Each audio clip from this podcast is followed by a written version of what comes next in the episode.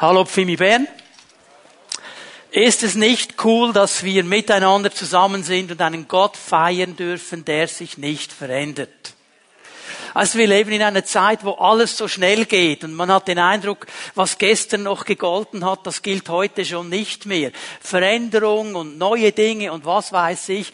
Wie genial, dass wir wissen, Gott verändert sich nicht. Er ist derselbe. Seine Kraft, seine Liebe, seine Gnade, seine Gedanken über den Menschen, sie verändern sich nicht. Das gibt mir Stabilität in meinem Leben. Das gibt mir ein sicheres Fundament, auf das ich bauen kann. Und ich bete dafür, dass dieses Fundament auch in deinem Leben immer stärker werden darf. Schön, dass ihr hier seid. Herzlich willkommen auch alle die, die zugeschaltet sind über das Livestream. Schön seid ihr mit uns dabei und lasst uns miteinander diesen Gott erleben, der sich nicht verändert. Ich werde heute Morgen eine neue Predigtserie beginnen.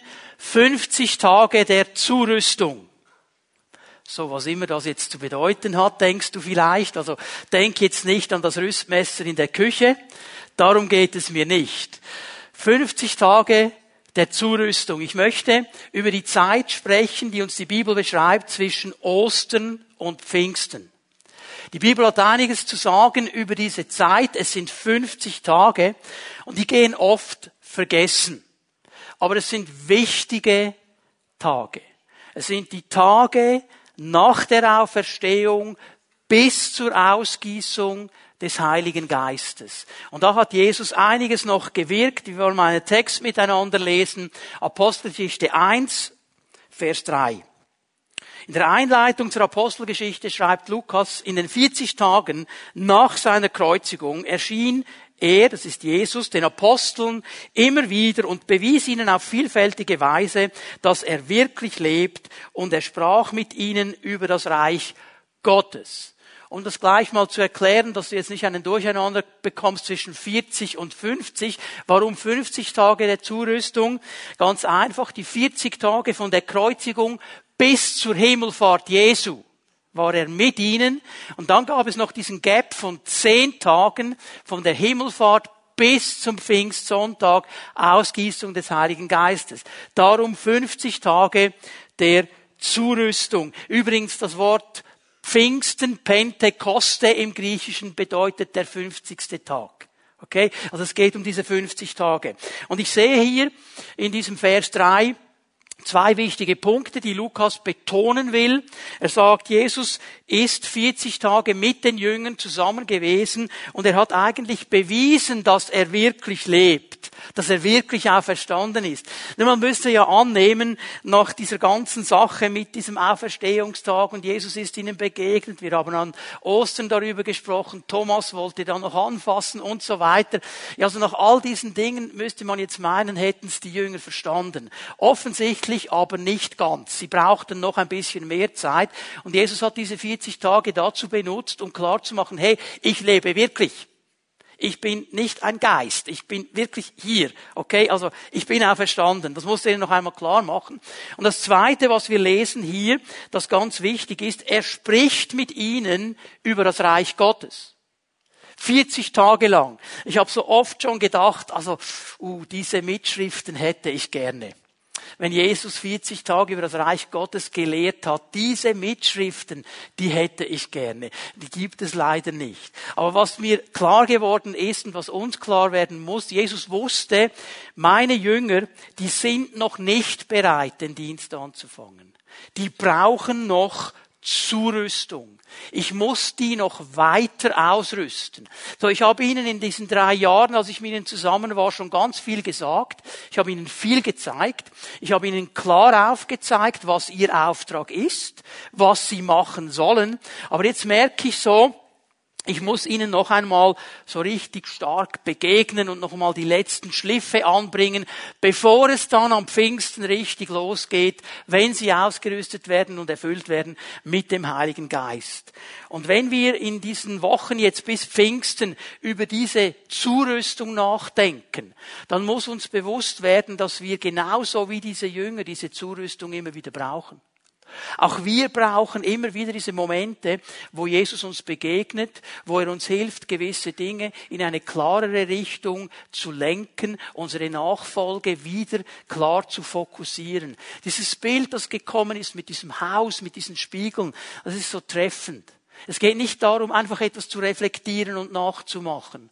Es geht darum, dass ich Jesus in mein Leben hineinsprechen lasse, dass ich die Fenster weit öffne, dass er hineinleuchten kann, dass ich ganz transparent werde. Und ich möchte dich ermutigen, dass du für dich ganz persönlich dir sagst, hey, diese 50 Tage der Zurüstung, ich möchte die für mich ganz persönlich nehmen. Dass du fragst, Jesus, was möchtest du in meinem Leben zurüsten? Wo gibt es einen Punkt, wo du ansetzen möchtest? Wo habe ich mir Spiegel gebaut und nicht Fenster? Hilf mir das zu sehen, hilf mir zu verstehen und dann bin ich überzeugt davon, dass Jesus mit jedem von uns einen Weg geht. Warum braucht es Zurüstung und was hat Jesus gemacht? Jesus hat eigentlich den Menschen geholfen, den Jüngern damals und auch uns heute, das Potenzial und die Begabung zu erkennen, die Gott in uns hineingelegt hat. Gott hat jeden einzelnen Menschen begabt und er hat jedem ein Potenzial gegeben. Du bist kein Zufallsprodukt. Gott hat einen Plan über deinem Leben. Und für diesen Plan, für diesen Lebensentwurf hat er dich ausgerüstet. Er hat dir Potenzial gegeben und er hat dir Begabung gegeben. Und ein Teil dieser Zurüstung, der muss immer wieder der sein, dass wir dahin kommen zu sagen, ich bin begabt.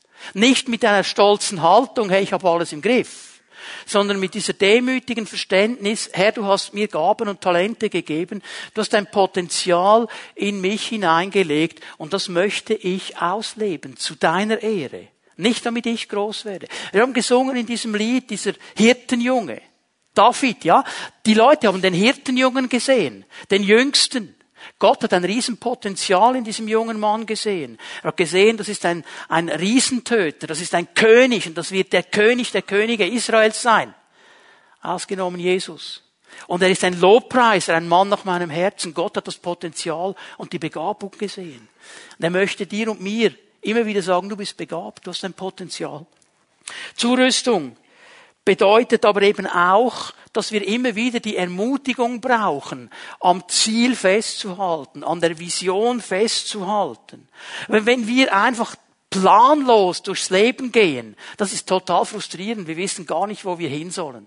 Wenn ich einmal das und einmal dieses und wie eine Achterbahn. Jesus hat eine ganz klare Richtung in unsere Leben hineingelegt. Und hat über jeden einzelnen von uns ausgesprochen, in welche Richtung das es gehen soll. Und wenn wir dieses Ziel Gottes wieder neu ergreifen, in diesen 50 Tagen uns noch einmal neu fragen, Herr, warum bin ich eigentlich hier? Was genau ist mein Part in dieser ganzen Sache drin? Wenn ich hier zu dieser Gemeinde gehöre, was ist mein Teil?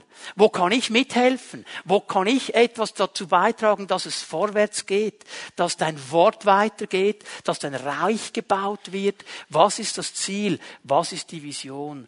Und es ist so motivierend zu wissen, ich bin nicht irgendwo hin und her geworfen in dieser Zeit, denn ich habe ein Ziel, auf das gehe ich zu. Und dann kommt noch etwas dazu. Zurüstung ist im Wesentlichen eigentlich Seelsorge. Das ist das, was Jesus macht. Und wir werden in dieser Zeit, in diesen 50 Tagen, Jesus als Seelsorger begegnen. Jesus war ein Seelsorger. Seelsorge ist ein Riesenthema in unserer heutigen Zeit.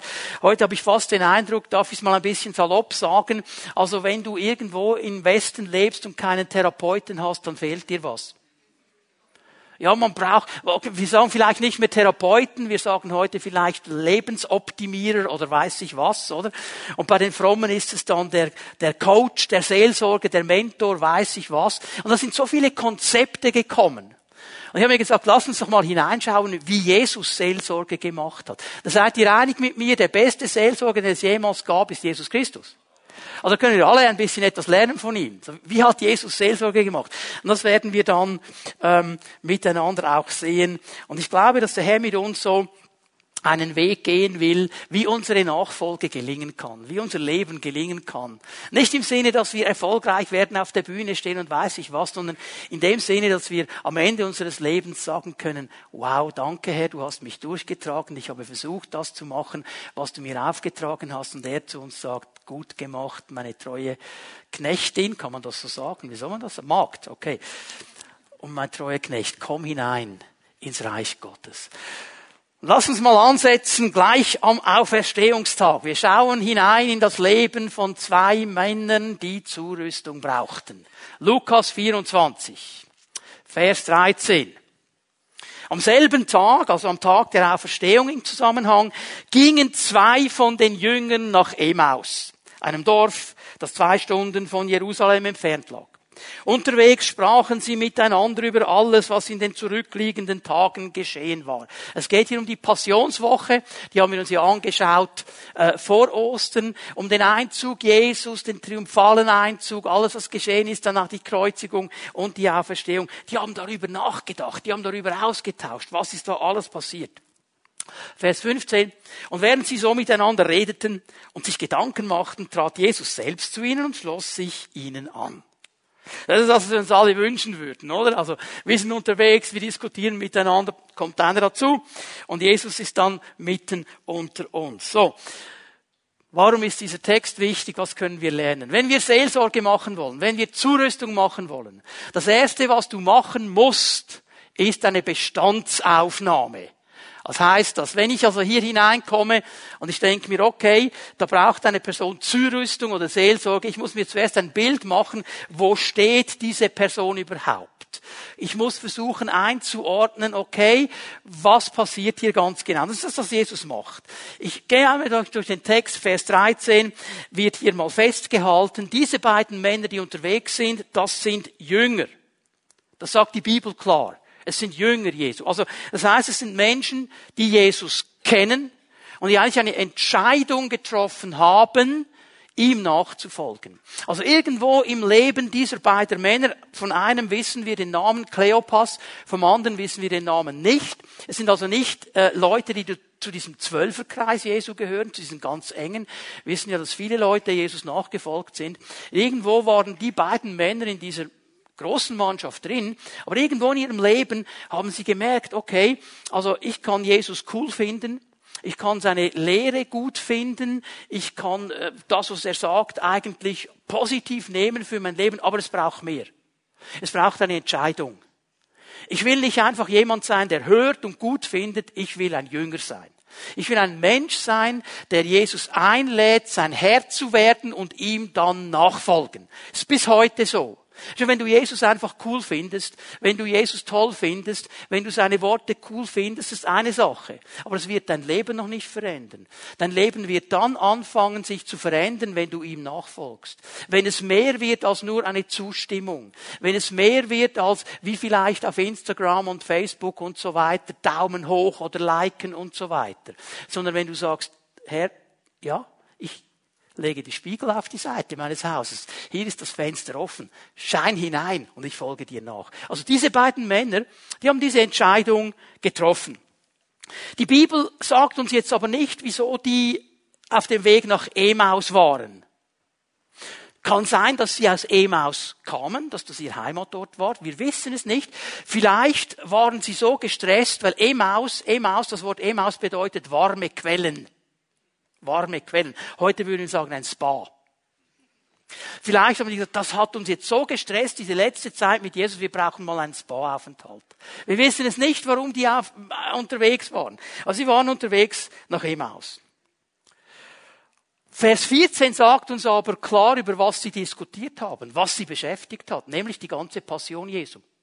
Also was geschehen ist in dieser letzten Woche, vom Einzug bis zur Kreuzigung, das hat sie irgendwo durch den Wind gebracht. Das konnten sie nicht mehr einordnen. Waren sie unterwegs, zweistündige Wanderung, und dann geschah das, was in der damaligen Zeit ganz normal war, wenn zwei unterwegs waren und ein Einzelner ist auf demselben Weg, dann haben sie sich zusammengeschlossen, haben eine Reisegruppe gemacht miteinander. Das war damals sehr unkompliziert, also da waren sie gar nicht irgendwie komisch berührt, dass da plötzlich ein Dritter kommt, der kommt dann einfach mit ihnen mit und die machen da eine Mannschaft miteinander. Interessant ist dann die Bemerkung im Vers 16. Es war ja Jesus, wir wissen das, der da zu ihnen herzukam. Über den haben sie ja geredet. Also jetzt kommt der, über den sie geredet haben, kommt. Vers 16 sagt Lukas so, äh, es war, als würden ihnen die Augen zugehalten, sie erkannten ihn nicht.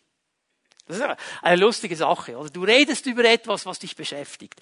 Da machst du dir Gedanken darüber und da wird von allen Seiten beleuchtet. Ja, dieser Jesus, dieser Jesus, der hat etwas bewegt in unserem Leben. Und jetzt kommt dieser Jesus und du checkst gar nicht, dass er da ist. Aber ich habe den Eindruck, das geht uns manchmal auch so. Wir sind so beschäftigt mit den Dingen, die uns jetzt gerade im Moment beschäftigen. Wir diskutieren, wir tauschen aus und wir holen uns alle Meldungen ab. Nebendran steht Jesus und wir checken es nicht. Genau wie diese beiden, okay? Jesus steht nebendran und er, sie erkennen ihn nicht. Vers 17. Jesus ist ja genial. Also, ein guter Seelsorger stellt immer Fragen. Was macht Jesus hier? Ja, worüber redet ihr denn miteinander auf eurem Weg? Vers 17, fragte er. Da blieben sie traurig stehen. Also jetzt können sie nicht mal mehr weitergehen. Und was sie jetzt auszeigt, ist nur noch Traurigkeit. Das Wort, das Lukas hier braucht, ähm, ist eine Traurigkeit, die sich ganz stark im Gesichtsausdruck zeigt. Okay? Ein spezielles Wort im Griechischen. Man könnte es übersetzen mit düsterer Blick mit niedergeschlagenem Gesicht. Man kann es auch übersetzen mit einer Leidensmiene. Genau das, was Jesus in der Bergpredigt sagt, in Matthäus 6, Vers 16, sollen wir nicht aufsetzen, wenn wir fasten. Okay? Also, da wird etwas Äußerliches zum Ausdruck gebracht. Die waren völlig frustriert. Die haben gelitten unter der Situation. Die waren niedergeschlagen. Da war nichts mehr von der Freude. Und jetzt wird dann erklärt ab Vers 18, warum die so niedergeschlagen waren, was die so bewegt hat. Es war natürlich die Passion Jesu. Wir machen mal einen Skip zu Vers 21, weil das ist jetzt der wichtige Punkt. Wir sind immer noch bei der Bestandesaufnahme. Warum sind die zwei da, wo sie sind? Warum haben sie diese Leidensmine? Warum ist geschehen, was geschehen ist? Und Vers 21 ist der ganz, ganz wichtige Punkt in der Antwort. Bitte, lieber Seelsorger, wenn du Fragen stellst, dann hör auch genau zu, was sie sagen. Weil in der Regel geben sie dir die Antwort, die sie von dir hören wollen. Vers 21. Ja, sagen sie Jesus und so weiter, all das ist geschehen und jetzt Vers 21. Hör gut zu. Und wir, wir also Kleopas und sein Kumpel. Wir beide. Wir hatten gehofft, er sei es, der Israel erlösen werde. Heute ist außerdem schon der dritte Tag, seitdem das alles geschehen ist. Was passiert hier? Hör mir gut zu. Die Jünger waren gefangen in ihren Vorstellungen und Erwartungen. Sie hatten ein klares Bild, was Jesus machen soll. Sie hatten ihren privaten Jesus. Custom made. Für sie zurechtgelegt. Wir hatten gehofft, dass er jetzt das macht. Das hat er nicht gemacht. Das ist schon drei Tage her. Wir sind ganz durcheinander. Gott wird hier in ein Korsett gesteckt. Und es wird erwartet, er muss so handeln und er darf nicht anders handeln. Alles andere würde uns durcheinander bringen. Das ist das Problem dieser Jünger und das ist oft unser Problem. Dass wir genau wissen, was Jesus jetzt tun sollte. Und wir ihm klar machen, was er machen muss. In ihrem Denken, in unserem Denken, in ihrer Vorstellung, in unserer Vorstellung, in der Erwartung, die wir haben, binden wir Gott so oft und reduzieren ihn.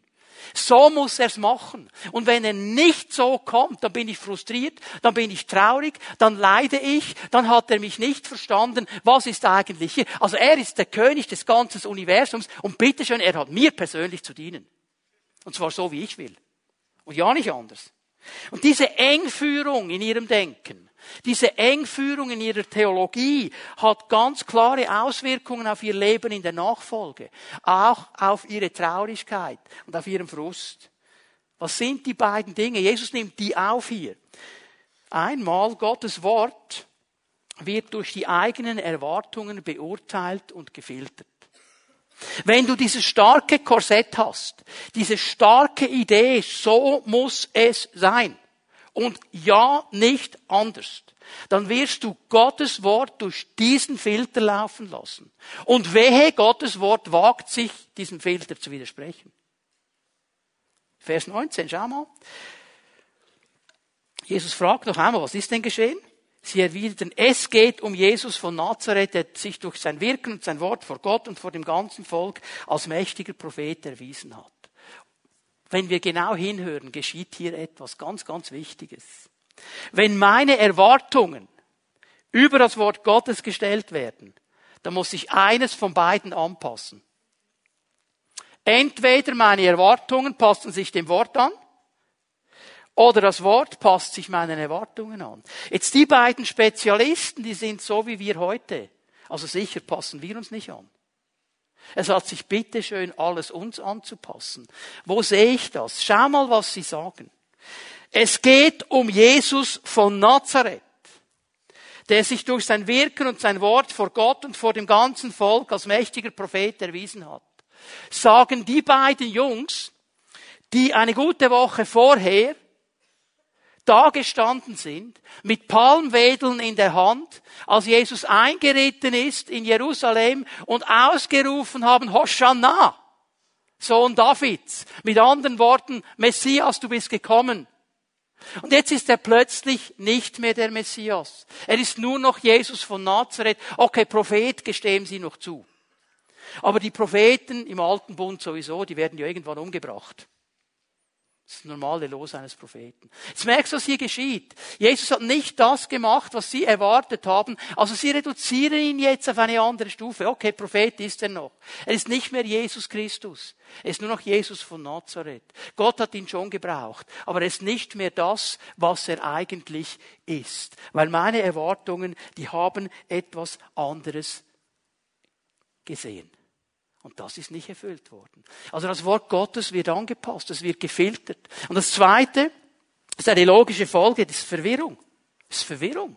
Wenn du dieses Wort aus den Händen lässt, wenn das Wort nicht mehr der Anker ist, wenn das Wort nicht mehr das Fundament ist, wenn das Wort nicht mehr der leuchtende Stern ist über deinem Leben, dann wirst du verwirrt sein. Schau mal, wie sie das sagen, Vers 22. Nicht genug damit. Also nicht genug damit, dass er nicht gemacht hat, was wir eigentlich wollten. Jetzt ist noch was passiert. Einige Frauen, also das haben die gesagt, nicht ich, okay. Einige Frauen aus unserem Kreis haben uns auch noch in Aufregung versetzt.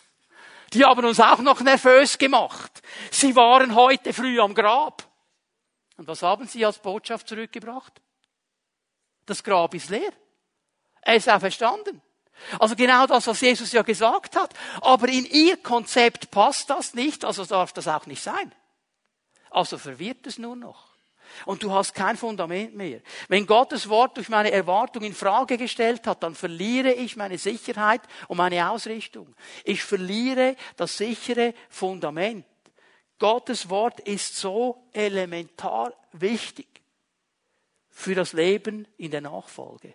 Gottes Wort ist so elementar wichtig für meinen Dienst, für alles, was ich tue, dass ich es nie loslassen darf. Jetzt könnte ich eine ganze Predigtserie anhängen. Es ist das Licht auf meinem Weg, Psalm 119. Es ist Weisung die von Zion ausgeht, von Gott ausgeht. Jesaja 2, Vers 3. Es ist wie ein zweischneidiges Schwert, das trennt das Göttliche vom Ungöttlichen. Hebräer 4, Vers 12. Es ist Geist und Leben. Johannes 6, Vers 63.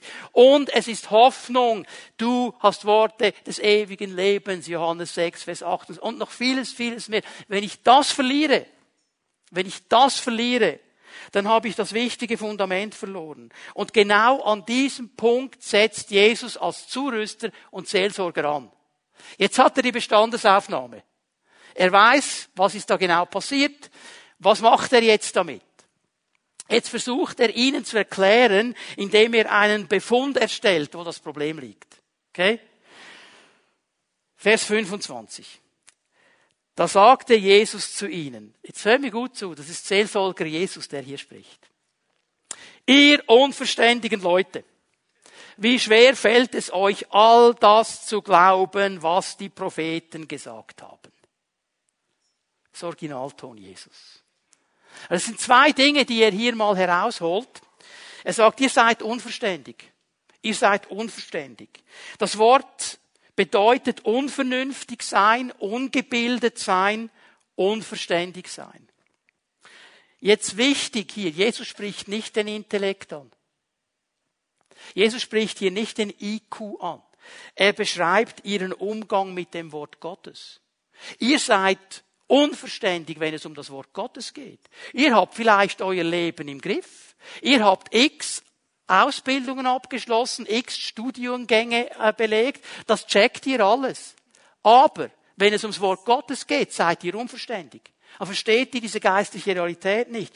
Menschen mit einem hervorragenden IQ, die in der Lage sind, intellektuelle Höchstleistungen zu bringen, die können ungebildet sein, wenn es ums Wort Gottes geht. Weil es in ihrem IQ keinen Platz hat. Das ist für sie nicht logisch. Das ist der Punkt, den Jesus hier anspricht. Aber wenn meine eigenen Erwartungen jetzt diesen Platz des Wortes Gottes einnehmen, dann verliere ich das Verständnis für das, was Gott will. Ich bin nicht mehr verständig für das, was Gott will. Das heißt, ich bin unverständig. Okay, seht ihr den Gedanken? Also hier geht es nicht um irgendwie eine geistige Kapazität. Es geht um etwas ganz anderes, um eine geistliche Kapazität. Jesus lässt uns nämlich in seinem Wort erkennen, wer er ist. Er lässt uns erkennen, wie er ist und was er von uns möchte. Das ist im Wort Gottes drin. Und das macht uns verständig und das macht uns vernünftig und gebildet für die Realität Gottes. Weil um die geht es letztlich. Um die geht es letztlich. Also genau das war der Grund, das konnte der Hohe Rat nicht einordnen, die Schriftgelehrten, wenn du ein bisschen weiter liest in der Apostelgeschichte, als Petrus und Johannes vor ihnen standen. Sagen, das sind doch völlig ungebildete Leute. Woher haben die das? Die haben nur auf dieser Ebene von Ausbildung diskutiert. Aber dass Johannes und Petrus aus der Kraft des Geistes das Wort richtig ausgelegt haben und verständig waren im Wort Gottes, das konnten die Theologen nicht einordnen. Das war ihr Problem. Und das ist das Erste, was wir verstehen müssen. Darum brauchen wir dieses Wort. Darum brauchen wir nicht einen Spiegel, der es reflektiert. Weil du kannst dir diese Texte auswendig lernen. Du kannst Psalm 119 auswendig lernen. Dann kannst du es reflektieren wie ein Spiegel. Ja, das Wort ist ein Licht auf meinem Weg, habe ich auswendig gelernt im Kindergottesdienst. Es wird dir aber noch nichts bringen. Es wird dir nichts bringen. Wisst ihr, das war der Vers, der mir damals an meiner Taufe, ich wurde reformiert getauft, meine Eltern wussten das nicht anders, habe ich diesen Vers auf meiner Taufurkunde bekommen. Und der war über meinem Leben ausgesprochen. 21 Jahre lang hat er nichts gebracht. Bis zu dem Moment, wo ich zu einem Jünger Jesu wurde. Bis zu dem Moment, wo ich gesagt habe, Jesus, du bist mein Herr, ich folge dir nach. Und plötzlich fängt das Wort an, Licht zu werden in meinem Leben. Also ich habe den Spiegel ausgetauscht und ein Fenster eingesetzt. Das ist das Bild hier. Ganz, ganz wichtig. Und das Zweite, was Jesus ihnen sagen muss, ähm, im Text hier hat es äh, so geheißen, es fällt euch schwer, all das zu glauben, was die Propheten gesagt haben. Wörtlich müsste man das aus dem Griechischen eigentlich so übersetzen, euer Herz ist träge. Es ist abgestumpft zu glauben, was die Propheten gesagt haben. Also es geht ihm hier um unser Herz. Das spricht er hier eigentlich an. Eine klare Verbindung zum Wort Gottes. Noch einmal. Siehst du, wie das wie ein roter Faden durch diesen ganzen Text hindurchgeht? Immer wieder das Wort Gottes. Immer wieder das Wort Gottes. Was die Propheten gesagt haben, finden wir im Wort Gottes. Und ihr seid träge, euer Herz ist abgestumpft, sagt Jesus. Der Befund ist glasklar und scharf. Euer Leben, meine lieben Jünger, ist nicht bestimmt von meinem Wort sondern von euren Umständen, von den Situationen, in denen ihr seid. Und euer Herz ist nicht gefüllt mit meinem Wort. Das habt ihr nicht gemacht. Ihr habt es vielleicht reflektiert, aber nicht reingelassen. Trauer, Frust und Hoffnungslosigkeit haben den Platz des Wortes Gottes eingenommen. Das ist hier geschehen. Das ist eigentlich das, was Jesus als Befund aussagen muss. Die Frage ist an dich und an mich auch heute. Halten wir das Wort Gottes hoch? Auch dann, wenn unsere Umstände ganz etwas anderes sagen?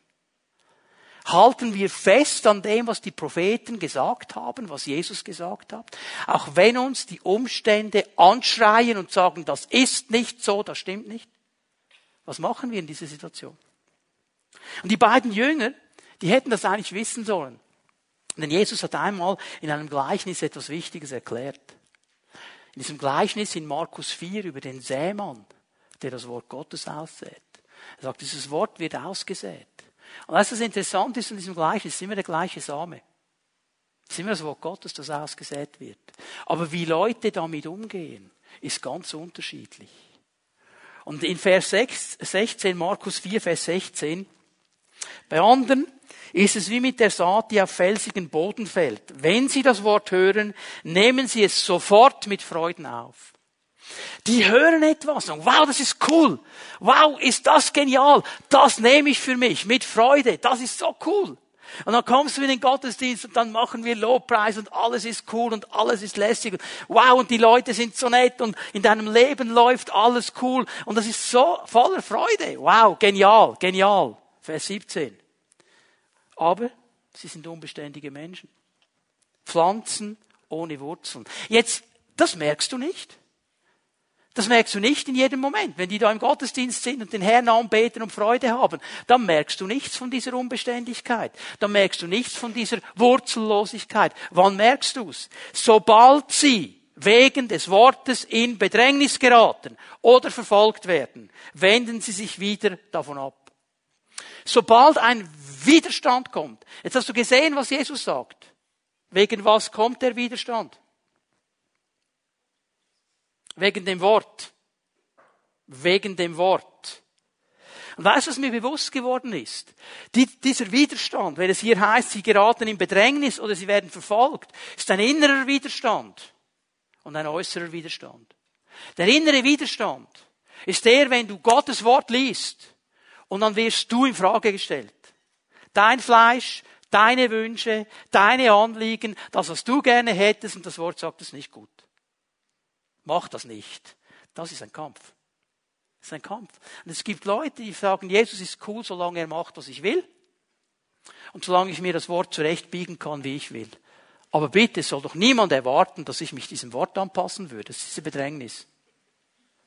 Und wenn das kommt, sagen sie, nein, das will ich nicht. Bin ich nicht bereit. Und sie nehmen Anstoß, das Wort hier, sie wenden sich wieder davon ab. Skandalon, das ist für sie wie ein Skandal. Das ist ein Skandal dass Gottes Wort sowas sagt? Skandal. Und Skandal bedeutete damals auch ein Stein des Anstoßes, wo du rüberfallen kannst. Du bist unterwegs, nicht? Und plötzlich ein Stein, up, und du stolperst. Und du kommst nicht mehr weiter. Und das Zweite, das Jesus hier erwähnt, ist, wenn Verfolgung kommt. Wenn jemand aufsteht und sagt, das sehe ich aber nicht so. Jemand sagt, was, du glaubst wirklich diesen ganzen Quark? Also, machst wirklich so, echt jetzt? Und dann gehst du noch in den Gottesdienst am Sonntag? Nein. Oh, kann doch nicht sein. Hätte ich nicht von dir gedacht. Verfolgung. Und dann werden die Loyalitäten klar. Jesus stellt also den Befund an, unverständig, weil die beiden Jünger nicht mehr auf das Wort Gottes bauen. Und er sagt, euer Herz ist träge geworden, weil sie nicht mehr auf das Wort hören. Wie gehen wir mit diesem Wort Gottes um. Und jetzt kommt die Zurüstung von Jesus. Und weißt du, das hat mich schon bewegt. Was macht jetzt der Seelsorger und Zurüster Jesus in dieser Situation? Ich meine, er hat den Befund aufgenommen, er hat ihnen den Bestand erklärt, was macht er jetzt? Mir ist aufgefallen, er macht kein Gruppenknuddeln. Jetzt kommt mal, jetzt nehmen wir uns mal in den Arm und ich werde euch jetzt ein bisschen knuddeln. Er macht auch keine Achtsamkeitsübung. Er sagt, jetzt setzen wir uns mal auf die verschiedenen Stühle. Jetzt erklär mir mal, Kleopas, wie geht's dir, wenn du auf diesem Stuhl sitzt und wenn du auf dem bequemen Stuhl sitzt. Das macht er alles nicht. Das macht er alles nicht. Ich sage jetzt nicht, diese Dinge sind einfach für nichts. Sie haben auch ihren Platz. Aber manchmal sind ein bisschen zu sehr auf dieser Stuhlsitz und Knuddel Ebene und vergessen, was Jesus macht. Weißt du, er führt sie direkt zum Wort. Knallhart. Für Jesus, den Seelsorger und Zurüster, ist Seelsorge immer Bibelstudium. Da wird die Antwort sein. Weil, schau mal, Vers 26, wie der schon beginnt. Musste denn der Messias nicht das alles erleiden, um zu seiner Herrlichkeit zu gelangen? Jungs, ist doch normal, ich hab's euch doch gesagt. Und merkst du, er geht gar nicht auf den Propheten ein. Gleich der Messias. Ich bin's im Fall. Der Messias.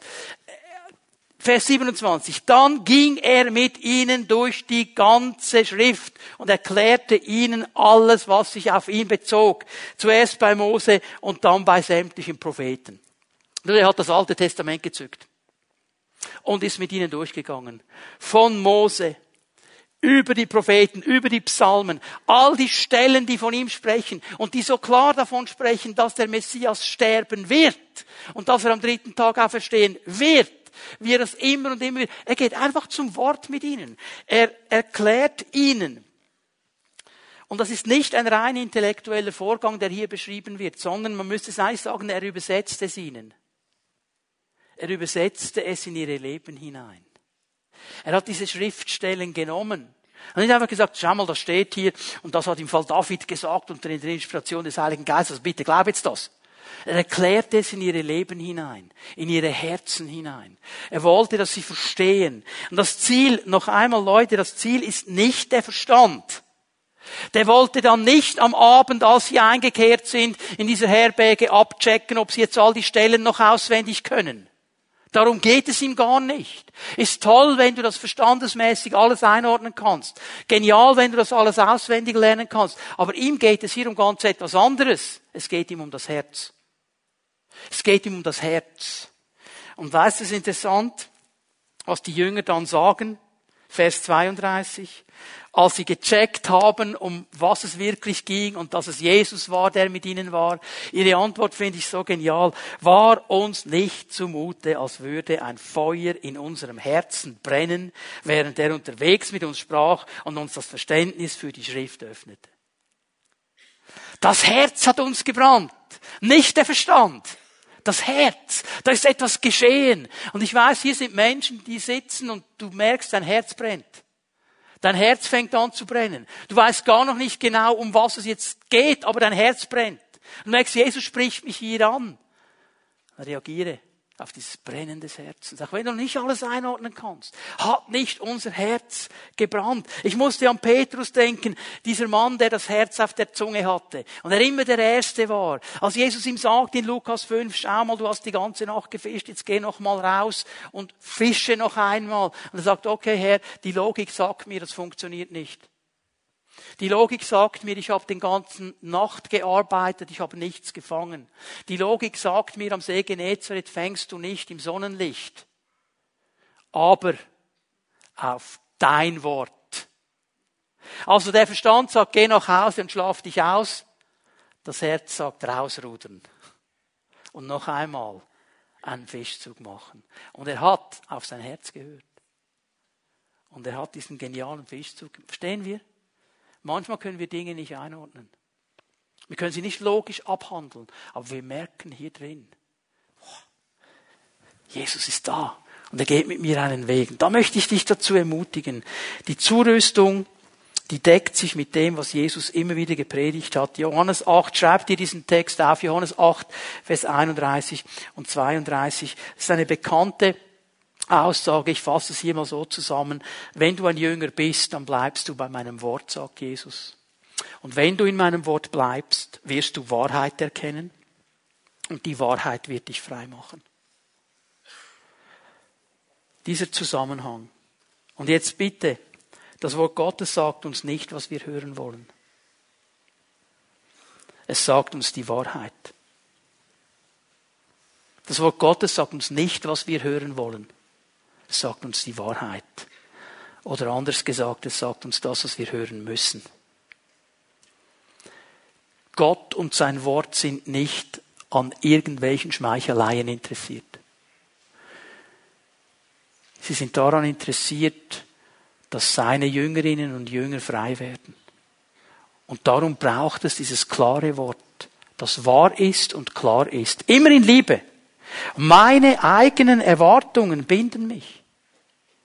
Weil ich eigentlich Gott außen vor lasse. Weil ich ihm vorschreiben will, was er zu tun hat. Aber das Wort Gottes macht mich frei. Und die Entscheidung, Leute, liegt bei uns. Bei jedem Einzelnen von uns. Wie wir darauf eingehen. Und wenn ich jetzt weiter schaue, ist immer auch wichtig mal zu sehen, okay, also wenn Jesus so Seelsorge macht und wenn Jesus so zurüstet, Hat denn das eine Auswirkung? Geschieht da irgendetwas? Wenn nichts geschehen würde, dann äh, wäre es ja nicht empfehlenswert, dem zu folgen. Aber ich sehe, hier geschieht etwas. Und ich glaube, dass Menschen, wenn sie sich zurüsten lassen durch das Wort Gottes, das ist nämlich das, was Jesus hier gemacht hat. Seelsorge mit dem Wort Gottes, Zurüstung durch das Wort Gottes, das Wahrheit ist. Wenn Menschen sich darauf einlassen, dann hat es klare Auswirkungen. Ich möchte euch die zeigen. Lukas 24, Vers 31. Sie waren mit Jesus zusammen, nicht? Die sind unterwegs und die wussten, okay, äh, wir werden nicht mehr vor der Nacht ankommen in Emaus und es ist nicht sehr empfehlenswert, bei Nacht zu reisen in dieser Gegend. Sie gingen in eine Herberge, wollten da übernachten, weil sie eigentlich Angst hatten, draußen zu bleiben in der Nacht. Das war nicht empfehlenswert. Das ist ein wichtiger Punkt. Behalte den mal im Hinterkopf, okay? Es wird Abend, lass uns einkehren. Wir bleiben nicht mehr draußen in der Nacht, okay? Und jetzt sind sie da am Tisch. Immer noch nicht gecheckt, dass es Jesus ist. Das Herz hat zwar schon gebrannt, aber immer noch nicht gecheckt, dass es Jesus ist. Und jetzt kommt das Brot und Jesus bricht das Brot in dem Moment, bam! Da wurden ihnen die Augen geöffnet und sie erkannten ihn. Doch im selben Augenblick verschwand er. Sie sahen ihn nicht mehr. Flupp. War er weg. Aber was geschieht hier? Plötzlich haben sie geöffnete Augen. Plötzlich ist die Vision wieder da, weil sie zugelassen haben, dass das Wort an ihnen wirkt. Plötzlich sehen sie wieder klar. Sie erkennen zuerst ihn. Und mir wurde so bewusst, wenn ich ihn erkenne, erkenne ich letztlich auch mich. Dann weiß ich nämlich, wer ich bin. Ich weiß, wer er ist und ich weiß, wer ich bin. Und ich weiß nicht, ich sage ihm, was er zu tun hat, sondern er sagt mir, was ich zu tun habe. Und plötzlich checken sie das wieder. Sie bekommen wieder einen klaren Blick. Was hat Jesus zu ihnen gesagt? Er hat gesagt, Leute, ich werde euch ausrüsten. Leute, ihr werdet einen Auftrag bekommen. Ihr werdet in meinem Namen gehen und ihr werdet dieses Evangelium predigen. Und jetzt müsst ihr wissen, wir gehen hinauf nach Jerusalem. Ich werde sterben. Und nach drei Tagen werde ich auferstehen. Ändert nichts an eurem. Haben Sie alles gewusst? Haben Sie völlig vergessen. Haben Sie völlig ausgeblendet. War kein Thema mehr. Weil er hat nicht gemacht, was wir gedacht haben. Die waren sehr resistent. Wir werden dann im Laufe der Predigt sehen, oder der Serie sehen, wie resistent die Jünger waren. Das hat noch nicht gereicht. Nur mal so viel. Aber in diesem Moment, bumm, sehen sie. Und plötzlich kommt eine neue Motivation. Schau mal Vers 33. Unverzüglich brachen sie auf und kehrten nach Jerusalem zurück. Ja, in der Nacht. Wo sie vorher Angst hatten. Plötzlich ist das kein Thema mehr. Jetzt haben sie die Vision. Jetzt müssen wir zurück nach Jerusalem. Und was müssen wir in Jerusalem machen? Dort fanden sie alle versammelt, die elf und die, die sich zu ihnen hielten. Sie suchten die Jünger. Ja, was wollten die denen sagen? Die haben das Gefühl gehabt, sie haben die absolut geniale Botschaft erlebt im Fall. Das wurde ihnen jetzt so bewusst. Und weißt du, wenn ihr das wirklich verstehen, nicht hier. Nicht hier. Hier. Wenn die Auferstehungskraft mehr wird als etwas, das du logisch abhandelst und sagst, das gibt es. Und es wird die Kraft in deinem Leben. Dann wird dich keine Nacht davon abhalten, zurückzugehen, um Zeugnis zu geben dann wird dich gar nichts abhalten. Dann wirst du neue Motivation und neue Hoffnung haben, weil du weißt, wow, Jesus lebt und ich lebe mit ihm und was er sagt, das stimmt und jeder Mensch soll das hören und die wetzen los. Ich wäre mal gespannt, ich werde das dann abklären, wenn ich beim Herrn bin, wie viel Zeit sie gebraucht haben von Jerusalem bis zur Herberge und dann von der Herberge wieder zurück. Ich bin überzeugt davon, das zurück war schneller als das hin. Weil jetzt kam eine neue Kraft in ihr Leben. Und plötzlich haben sie den Fokus wieder. Was war die Diskussion? Oh, wir haben gemeint, er macht. Und wir haben gemeint, er macht das. Und wir haben gemeint, er macht das. Sie sahen nur noch sich. Und plötzlich wird der Fokus wieder geändert und sie, sind, sie sehen Dienst. Vers 34, dann sagt ihnen, ja, der Herr ist tatsächlich auferstanden, ist Simon erschienen. Und da berichteten die beiden, was sie unterwegs erlebten, wie sie den Herrn erkannt haben, als er das Brot in Stücke brach. Sie fangen sofort an, Zeugnis zu geben. Sie fangen sofort an, nicht mehr von sich selber zu reden, sondern der Herr lebt. Er lebt wirklich. Wir haben es auch gesehen. Wir haben noch ein Zeugnis mehr. Nicht nur Simon und die anderen Jünger haben ihn gesehen. Wir haben ihn auch gesehen. Zeugnis über das Wirken Gottes. Was ist das beste Mittel, um deine Probleme zu vergessen? Weil ich bin überzeugt davon. Du hast vielleicht viele Probleme heute. Ich möchte das auch nicht in Abrede stellen. Ich bin nicht in deinen Schuhen. Jeder von uns kämpft. Aber ich bin überzeugt davon, du hast mindestens drei Momente, wenn du mit Gott unterwegs bist, wo du sagst, da hat er gewirkt in meinem Leben. Amen? Ist es so? Und wenn du sagst, ich habe erst zwei, lade ich nach der Predigt ein, komm nach vorne, wir beten, dann hast du drei. Ich glaube, dass Gott hier ist und ich glaube, dass er wirkt. Ja? Ja, er wirkt. Und wenn ich anfange, über das Wirken Gottes zu reden, werden meine Probleme plötzlich nicht mehr der Mittelpunkt meines Lebens sein. Das ist das Allerwichtigste, was hier geschehen ist. Zurüstung durch das Wort. Meine eigenen Erwartungen, meine Vorstellungen, sie binden mich und sie fixieren mich auf meine Probleme. Ich sehe dann nur noch das. Wieso hat jetzt Gott nicht? Und der Hammer ist ja immer der, oder? Da gibt es dann vielleicht noch jemanden in deiner Pfimi at Home oder in deiner Nachbarschaft, den du kennst, der auch an Gott glaubt, und dem ist Gott noch genauso begegnet. Das ist ja noch der Hammer. Aber weißt du was? Ich bin so froh, dass der Herr des ganzen Universums mit meinem Leben einen Plan hat. Und das ist nicht der Plan, den du hast. Er nimmt sich die Zeit. Ich muss nicht über den Leist dasselbe haben, das alle anderen haben. Ich darf mit ihm unterwegs sein. Und wenn jeder von uns das neu lernt und jeder von uns den Beitrag hineingibt, ist wie ein Puzzle. Am Schluss gibt es ein geniales Bild aus all diesen vielen, vielen Teilen, weil Gott eben nicht alle über einen Leist schlägt, sondern mit jedem von uns unterwegs ist. Aber wenn ich anfange, nur noch meine Probleme zu sehen, dann vergesse ich, was er tun kann. Das Wort Gottes schenkt mir eine neue Vision. Ich fange wieder an zu verstehen, Jesus ist der Herr. Er ist der Herr meines Lebens, nicht meine Probleme. Nicht die Dinge, die noch nicht so sind, wie ich sie mir wünsche. Er ist immer noch der Herr.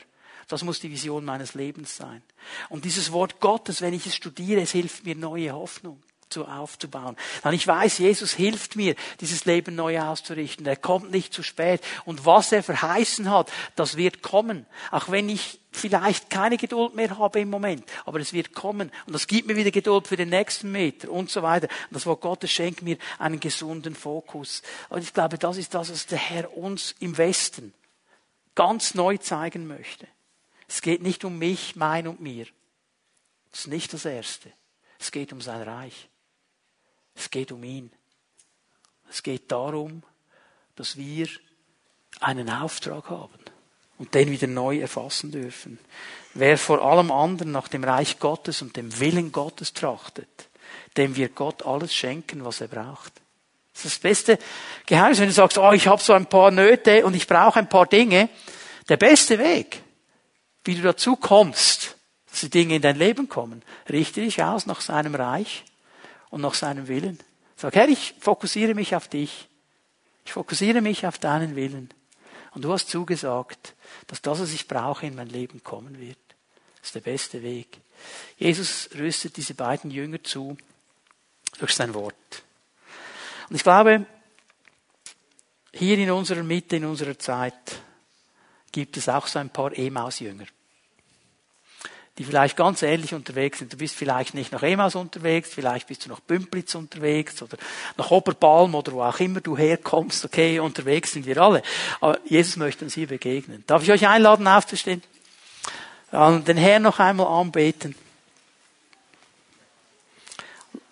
Lass es zu, dass der Herr durch seinen Geist in dein Leben hinein sprechen darf.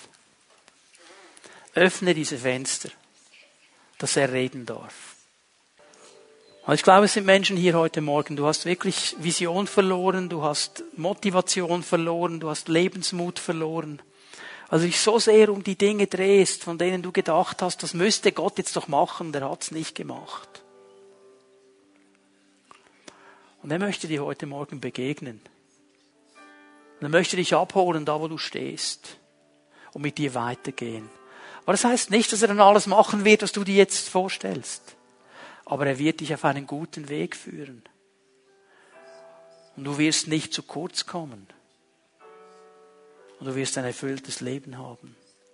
Das ist das, was er uns verheißt. Aber es braucht diesen Moment, ihm zu sagen, Jesus, ich bin hier. Ich möchte mit dir vorwärts gehen.